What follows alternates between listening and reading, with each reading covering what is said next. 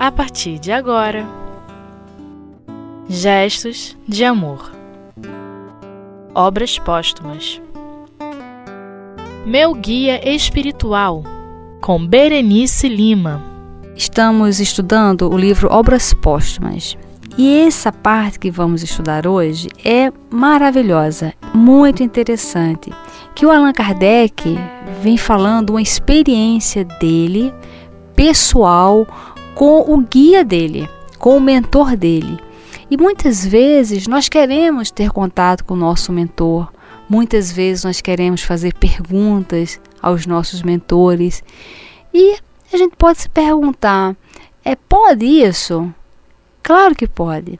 Nós devemos o tempo inteiro estar em contato, em conversas mentais com os nossos mentores. Só que para isso acontecer com certa frequência, nós devemos manter a nossa mente sintonizada com a, a mente do nosso mentor, porque aí nós vamos entender as mensagens, nós vamos entender é, os estímulos, as dicas que os mentores vão dar para a gente.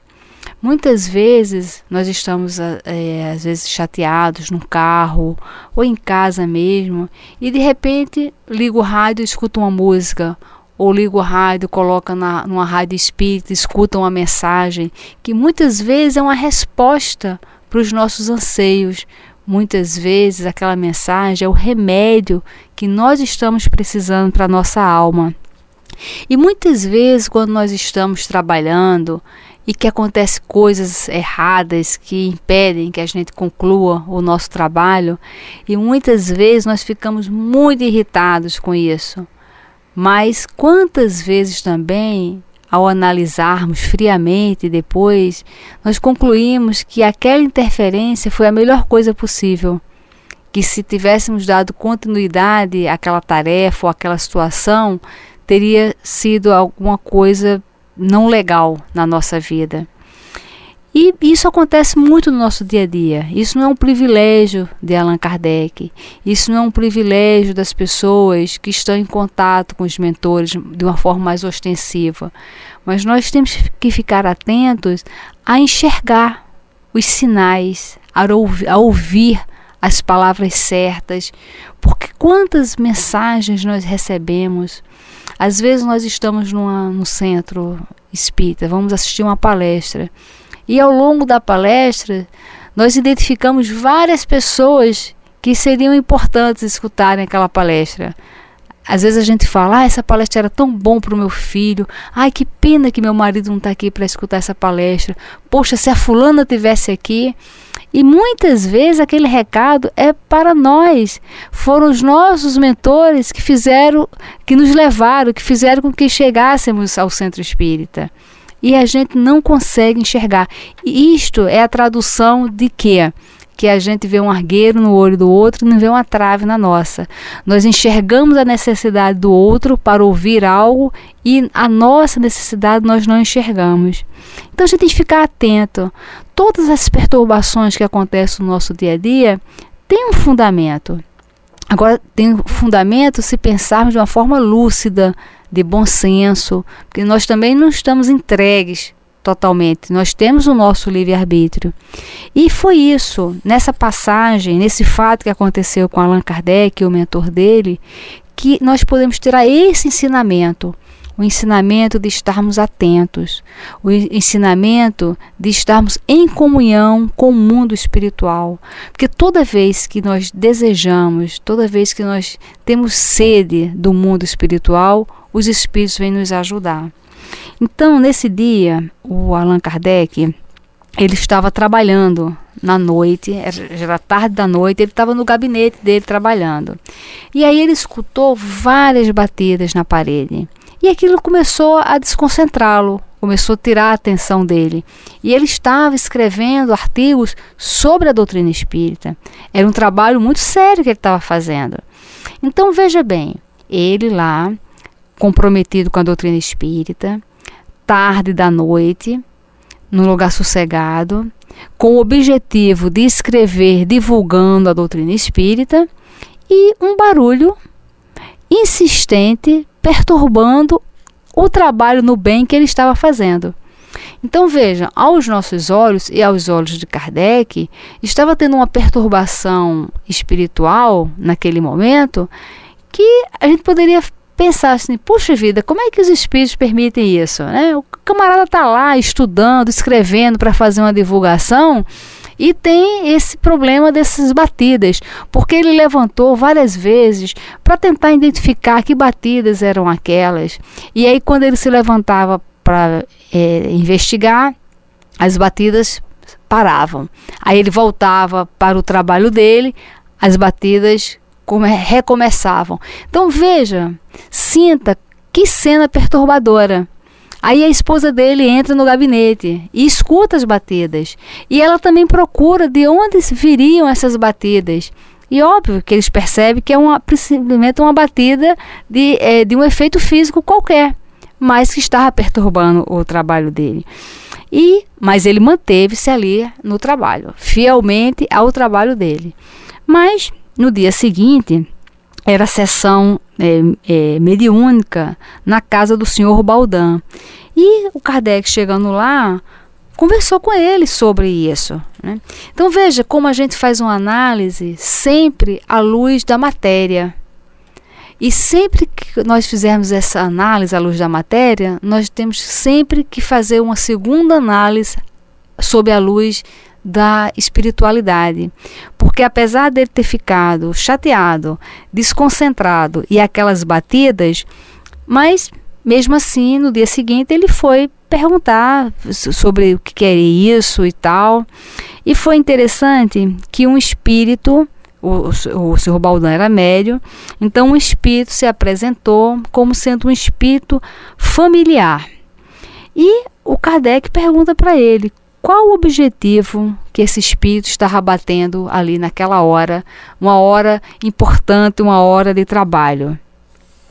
E a resposta foi muito interessante, porque ele percebe que aquelas batidas estavam acontecendo justamente para interromper aquele trabalho dele.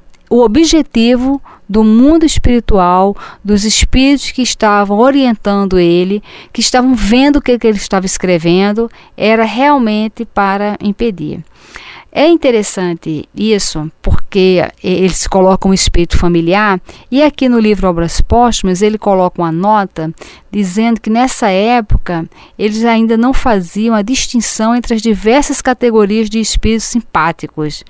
Nós os confundíamos sob a denominação geral de espíritos familiares. Para você ver como tudo que acontecia com ele, ele tirava também mais meios e outras, outras formas de estudar sobre os espíritos. Né? Então, isso é uma coisa assim, muito interessante, como ele aproveitava todas as situações. E ele pergunta quem é aquele espírito familiar. Ele quer saber o nome. E a resposta do espírito foi muito interessante. Falou assim: o espírito, para ti chamar-me-ei a verdade. E todos os meses Durante um quarto de hora estarei aqui à tua disposição. Interessante. Durante um mês, um quarto de hora, 15 minutos durante um mês. E no primeiro momento a gente pode falar, nossa, é muito pouco. Mas o que um espírito pode falar durante 15 minutos é uma coisa surpreendente. E aí eu me lembro de uma história que o Divaldo Franco contou num seminário que ele diz que quando o João estava muito velhinho, lá na ilha de Pátimos, as pessoas iam lá e falar com ele: Ah, você teve com Jesus? Ele: Ah, tive sim. E o que, que Jesus ensinou?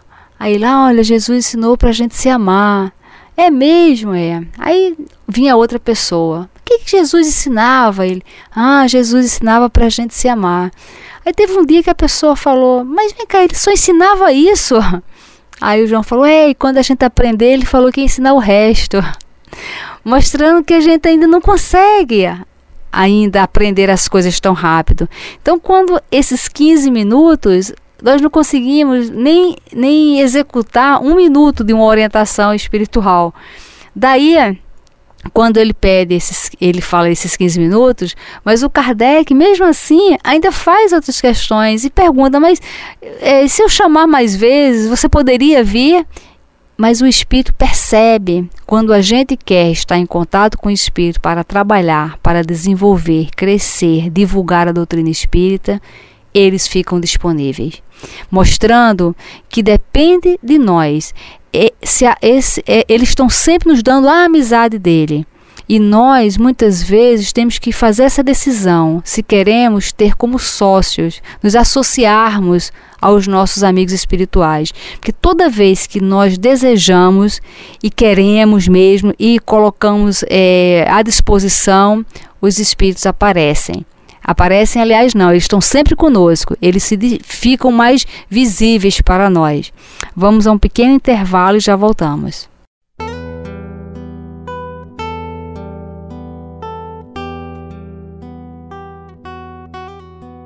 Gestos de amor. Obras póstumas. Nesse estudo dessas batidas que o Kardec estava lá escrevendo e ele escuta essas batidas e no dia seguinte ele vai na casa de um médium e o espírito se manifesta através desse médium dizendo que era um espírito familiar e que para o Kardec, o Kardec poderia chamá-lo de a verdade, e esse espírito se colocou à disposição de Kardec para ter uma, um, um trabalho com ele mensal de 15 minutos ao mês. E 15 minutos é, nós às vezes achamos, que é pouco, mas 15 minutos com uma conversa com o espírito de escola é muita coisa. E às vezes uma frase que nós lemos no livro é profunda. Levamos dois segundos, cinco segundos para ler uma frase profunda. E muitas vezes nós a lemos e nem nos damos conta do significado dela. Às vezes nós escutamos uma palestra inteira de uma hora e não damos o valor das mensagens. Então, aqui é para a gente refletir a importância da mensagem, o peso, a importância das palavras dos Espíritos para nós. Cada palavra, cada mensagem que a gente recebe, nós temos que fazer daquilo um, uma grande reflexão da nossa vida. Quantas vezes nós pegamos mensagens em centro espírita e, demos, e damos uma olhada assim e a gente acha que o espírito não respondeu o que a gente queria? Ou, ah, não, eu acho que ele não entendeu a, a pergunta e respondeu outra coisa. Não. Muitas vezes nós nos recusamos a entender a verdade. Muitas vezes a nossa rebeldia faz com que a gente não aproveite os diálogos dos nossos amigos familiares, nossos amigos espirituais, que esse diálogo se dá por conta de mensagens, de livros, de programas, de palestras, e a gente não se dá conta. Mas muito interessante isso, que o Kardec pergunta para ele: "Mas ontem, quando você eu estava trabalhando e, é, e essas batidas provocadas por você, né, pelo espírito, o que, por que isso? Qual o motivo dessa situação?" E ele a resposta é uma coisa muito interessante. O Espírito responde assim: O que eu tinha a te dizer era sobre o trabalho que fazias. O que escrevias desagradava-me e eu queria fazer-te parar. Então, percebe? Kardec estava, escreve, estava escrevendo sobre a doutrina espírita, sobre a divulgação da doutrina espírita. As batidas eram efeitos físicos provocados pelos espíritos. No primeiro momento, nós podemos fazer a avaliação como que os espíritos estão perturbando o Kardec. Mas essa perturbação tinha uma finalidade, porque o Kardec estava escrevendo algo que não deveria. E o Kardec pergunta para ele: Mas vossa desaprovação referia-se ao capítulo que eu escrevia ou sobre o conjunto do trabalho? Veja que essa pergunta do Kardec é uma pergunta recheada de lucidez, bom senso. E não há melindres, porque o Kardec poderia falar: Mas o que, que eu escrevi que você não gostou?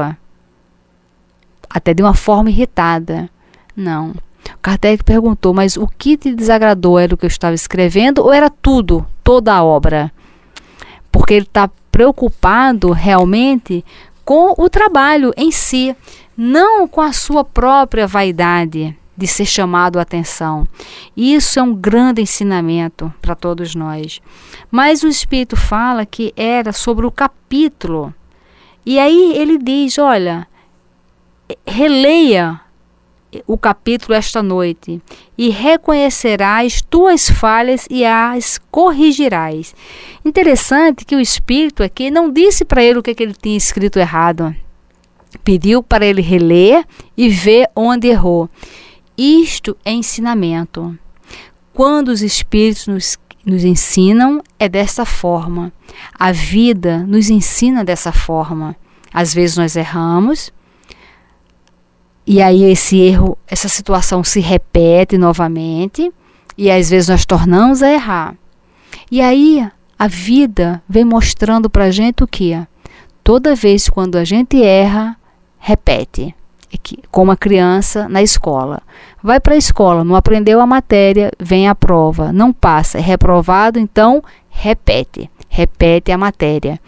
E, e a gente pode fazer uma reflexão Quantas vezes na nossa vida uma mesma situação já se repetiu mais de, de, de, duas, três vezes? Então, se nós conseguimos identificar algo que se repete várias vezes na nossa vida, é porque nós estamos errando e a vida está apresentando para a gente uma oportunidade para fazermos uma releitura e reconhecer as nossas falhas, porque é dessa forma. E aí o Kardec ainda pergunta, mas o Kardec quer detalhes. E aí o Espírito fala para ele: leia entre a linha número 3 e a linha número 30 e reconhecerás um erro grave. Então aqui ele estreita a obra e diz: olha, leia aí, reflita, pense se está certo ou se está errado o que você escreveu. E é muito interessante que muitas vezes nós precisamos parar a nossa vida e fazer uma releitura do dia a dia para saber o que, que onde que a gente está errando. E aí o Kardec fala uma coisa muito interessante para ele. Fala: "Não, olha, eu rasguei o que eu tinha feito ontem". E o espírito fala: "Não importa. Isso não impede que a falta subsista. Relê e verás porque às vezes a gente rasga o papel, mas não rasga a ideia dentro de nós. Às vezes a gente fala: "Não, eu entendo, eu entendo". Fala da boca para fora. Esse entendimento não está na nossa consciência. E aqui a gente vê isso aqui muito sério. Então, quando o, é, o Espírito fala, não, não, releia e identifique o erro. E às vezes a vida fala isso para gente. Não, a prova virá novamente e identifique aonde está a falha porque às vezes a gente fala apenas da boca para fora. Como Kardec fala, eu rasguei o que escrevi, mas não importa, a ideia já estava sedimentada dentro dele. E aí o Kardec pergunta: Mas o nome de verdade que adotaste é uma alusão à verdade que procuro? E o Espírito fala: talvez, ou pelo menos é um guia que te protegerá e ajudará. Então, esse guia é para todos nós. E o Kardec pergunta uma coisa muito interessante aqui para ele, uma coisa assim que eu acho fantástica. Já que ele é, que ele é guia dele, né? E aí, nesse mundo que nós estamos aqui da matéria, o Kardec pergunta se esse guia pode também ajudar o Kardec nas coisas materiais da vida. E olha que interessante a resposta. O Espírito falando: Nesse mundo, a vida material representa muito. Não te ajudar a viver seria não te amar. Então, nós, essa conversa que nós devemos ter com os nossos mentores é uma conversa que inclui todos os assuntos, todas as nossas necessidades. Peça Vamos conversar com os nossos mentores, porque se for para, nossa, para o nosso bem, as coisas virão. E às vezes essas coisas que nós pedimos, elas não vêm porque elas, na verdade, não são boas para a gente. E aí nós vamos fazer como Kardec, fazer uma releitura dessa situação. Então, essas mensagens que acontecem aqui do espírito do guia do, do Allan Kardec, mostrando que não é um privilégio do Kardec. esta conversa, essa disposição e essa sociedade está para todos nós, cada um no seu nível de entendimento, cada um no seu nível de caminhada. Neste caso, era referente a uma missão do Kardec em relação à doutrina. Mas nós temos as nossas pequenas missões dentro da nossa casa, conosco, o nosso compromisso com a verdade, o nosso compromisso com a doutrina espírita, o nosso compromisso com as coisas sérias. E sempre que nós optarmos pela seriedade, nós vamos estar em contato com os espíritos. E a doutrina espírita nos ensina que nem tudo que é legal é moral, porque às vezes a legalidade da lei, do país, nos dá uma informação, mas se pensarmos à luz da doutrina espírita, vamos ver que aquilo não é legal, que é imoral. Então nós temos que ter essa responsabilidade sempre de conversar com os nossos mentores, é, fazermos uma releitura da nossa vida, das nossas ideias, identificar muitas vezes os erros e mudar, mas sabendo sempre que os mentores estão em plena disposição para nos ajudar. Muita paz.